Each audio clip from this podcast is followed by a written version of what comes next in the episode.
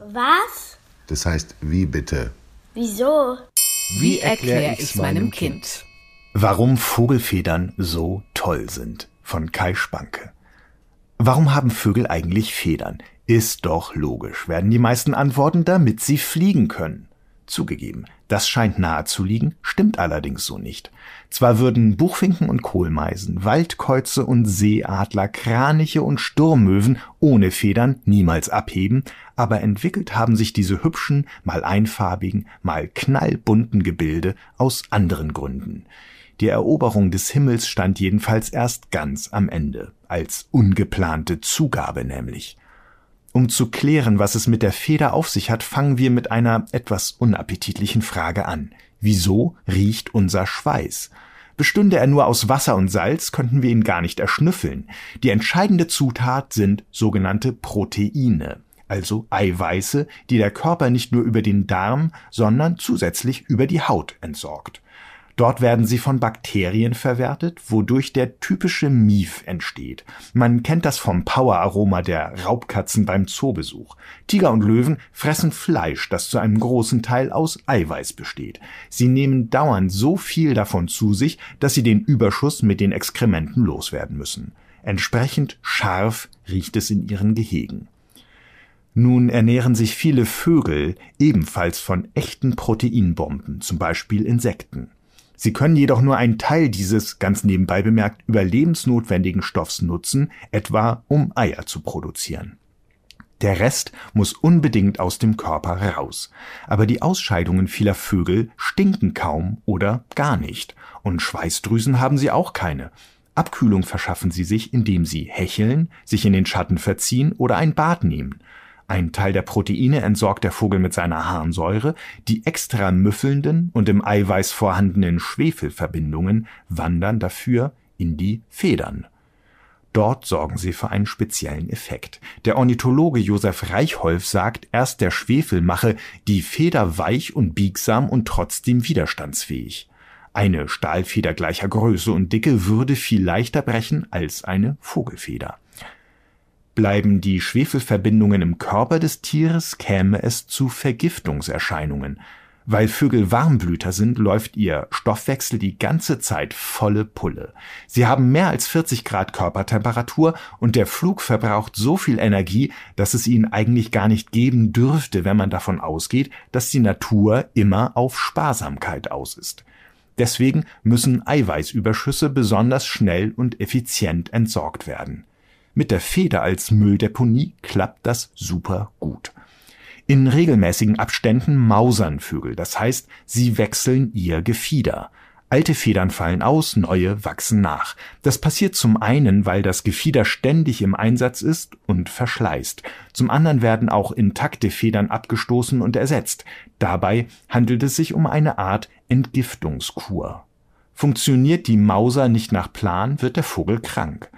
Bei Arten, die sich auf eine Reise nach Südeuropa oder Afrika vorbereiten, kommt es während der Mauser zu besonders großen Proteinüberschüssen im Körper. Denn der Vogel frisst vor dem Abflug mehr als sonst, um Fett zu speichern, von dem er während seines Trips lebt. Bei der ganzen Schlemmerei nimmt er aber auch eine Menge Eiweiß auf, das über die Haut zügig ausgeschieden werden muss. Ab in die Federn. Übrigens besteht die Feder aus Keratin. Das ist dasselbe Protein, aus dem unsere Haare und Fingernägel oder die Hornhufe der Pferde aufgebaut sind. Ein Singschwan hat vor allem wegen seines langen Halses mehr als 20.000 Federn. Eine Meise bringt es immerhin auf ungefähr 1000. Das sichtbare Kleid des Vogels setzt sich größtenteils aus Konturfedern zusammen. An ihrem Kiel entspringen feine Äste, von denen noch zartere Bogen und Hakenstrahlen ausgehen. Wie bei einem Reißverschluss greifen sie ineinander und bilden die sogenannte Fahne. An den Schwingen eines Vogels überlagern sich solche Federn, so dass eine Tragfläche entsteht. Zwischen Feder und Haut wärmt eingeschlossene Luft den Körper. Wer es sich schon mal unter einer Daunendecke bequem gemacht hat, weiß, wie perfekt das funktioniert.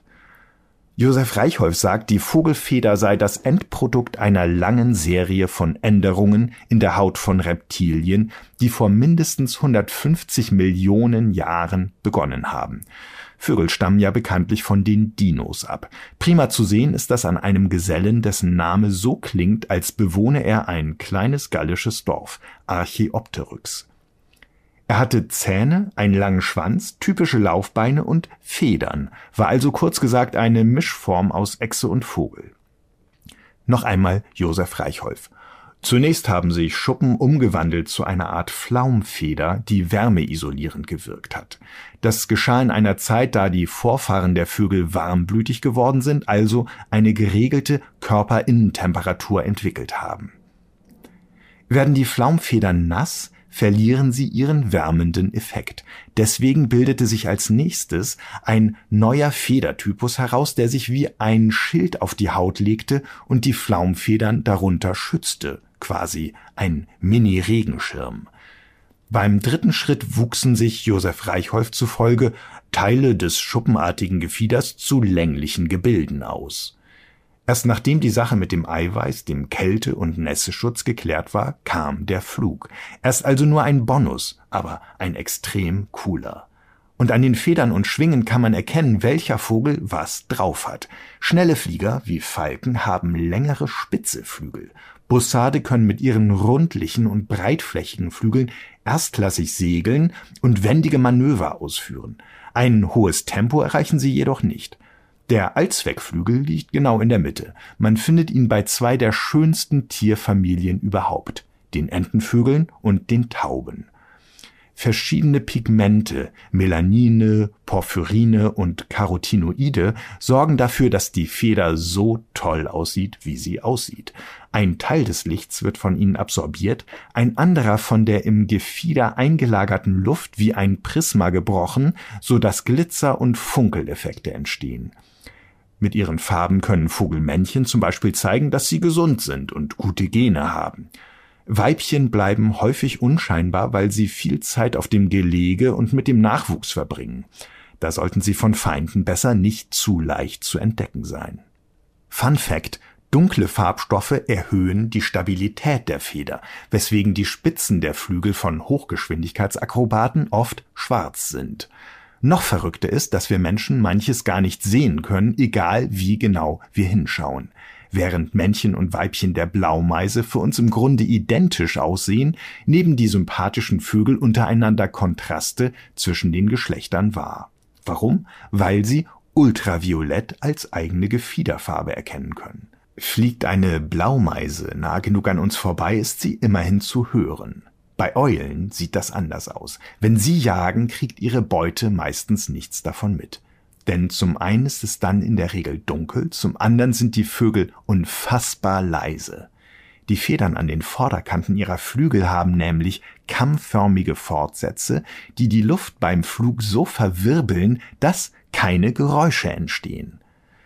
Wenn uns also das nächste Mal jemand fragt, warum Vögel eigentlich Federn haben, müssen wir eine ganz schön lange Antwort geben, um überflüssiges Eiweiß loszuwerden, um sich warm zu halten, um trocken zu bleiben, um zu fliegen, um gut auszusehen und manchmal auch um besonders leise zu sein.